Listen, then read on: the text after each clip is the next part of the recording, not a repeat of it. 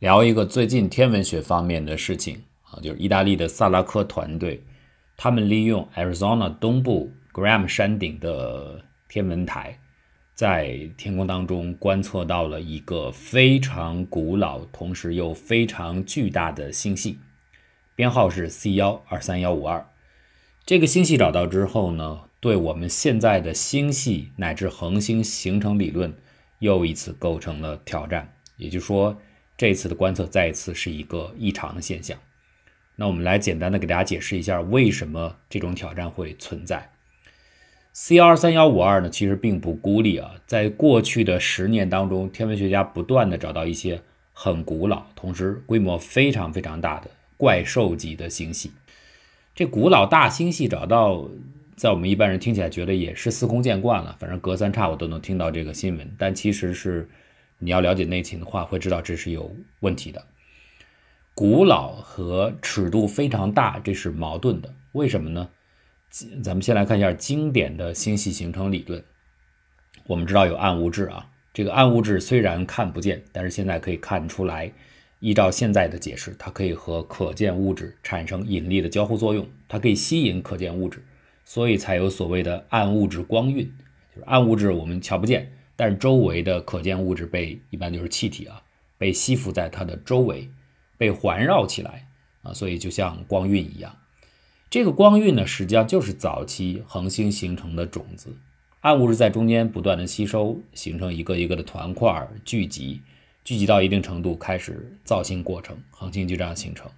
那么随着恒星不断的形成，继续的汇集，就形成更大尺度的结构，包括我们的星系，甚至星系团就这样来。出现了，这个就是典型的星系形成理论。但是大家注意到这样的一个过程，它是一个平稳的、缓慢的渐进的过程。你形成相应的质量中心凝聚，变成恒星，然后恒星再汇集，当然中间可能再有新的造新星出现啊。这个过程是要经过非常的长的时间，才会慢慢的增加一个星系的尺度。星系的尺度越大。就意味着你需要凝结形成的时间是越长的，那就意味着对于今天的观测者来说，你要到很近很近，就是很晚的时候，我们才能够看到一个庞大星系的面貌，因为你要给它留下足够长的形成的时间，很接近于现在方向啊，你才能够看得到它。但是如果反过来，你看到一个很古老的星系，那就意味着它的形成是在宇宙的很早期，它的整个。形塑的时间是很短的，它就不太可能出现很大的规模，因此很古老和规模大，这就是一个矛盾。但是我们现在找到了许多个这种反常的异常的事例，它们都是古老大的星系。比如说，二零一七年，当时有一个大星系，它每年能够新生成两千九百个太阳级别的恒星，而它的年龄呢，仅仅是大爆炸之后不足八亿年。二零一九年又找到一个。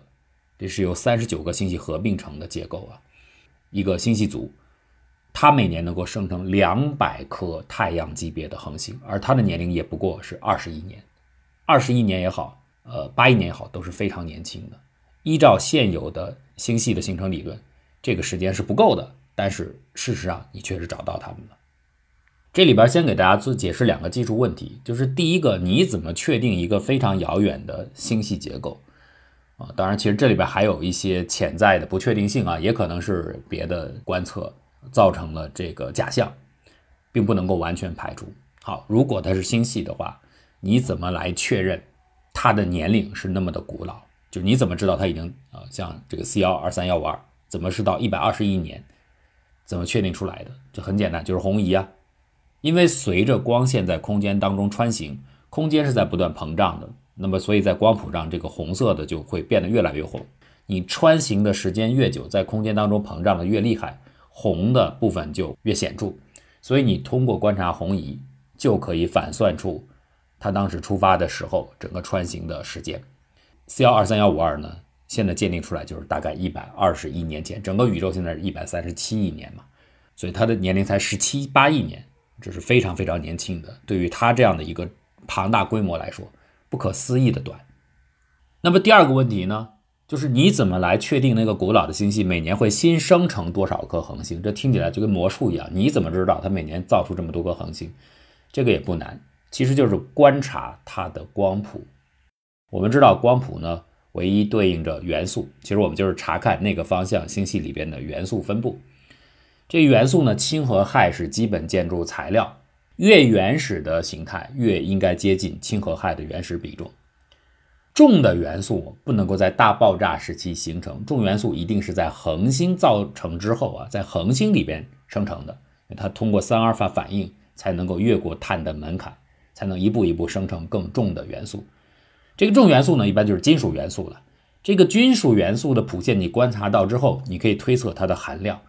如果金属元素的富集度特别的高，含量特别高，金属含量像一个时钟一样，你要经过好几轮的恒星的。生成、死亡、再生成，因为经过一轮恒星的生成之后，它通过自己的内部核反应可以造出一部分的重元素、金属元素，啊，有一定的量。之后呢，随着超新星喷发，这些元素重新到空间当中，然后再次的造星，所以下一代的恒星里边，它的元素就会提升了。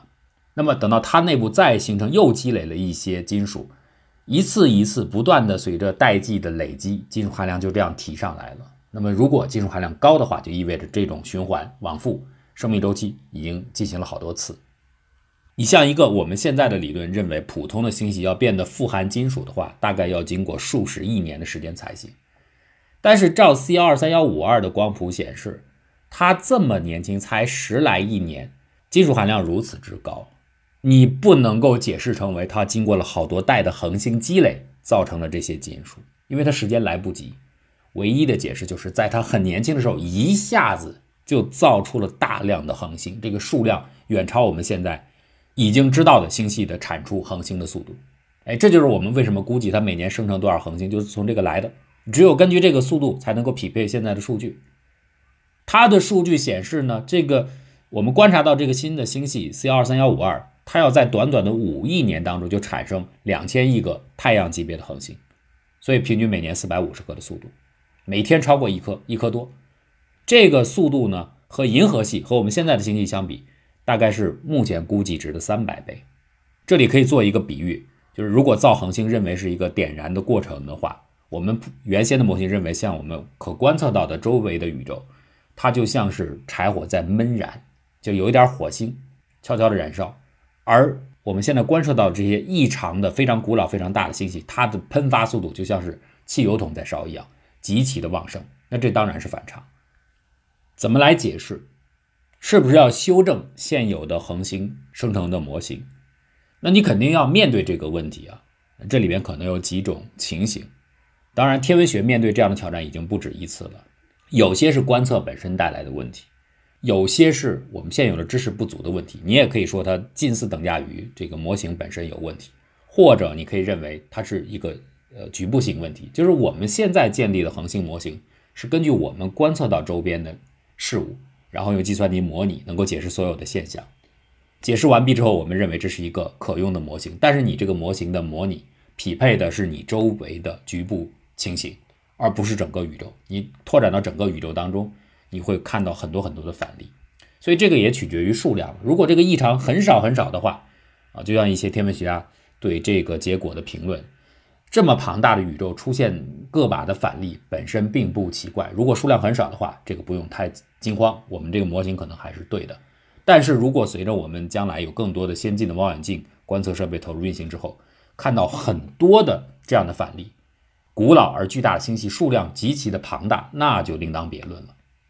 有一种解释认为，是我们现在的模型啊，其实模型本身没有关系，你把细节加进去之后，是可以产生这种。大质量的古老的星系的，这就像造云造那个水滴的过程一样，有凝结核就可以形成水。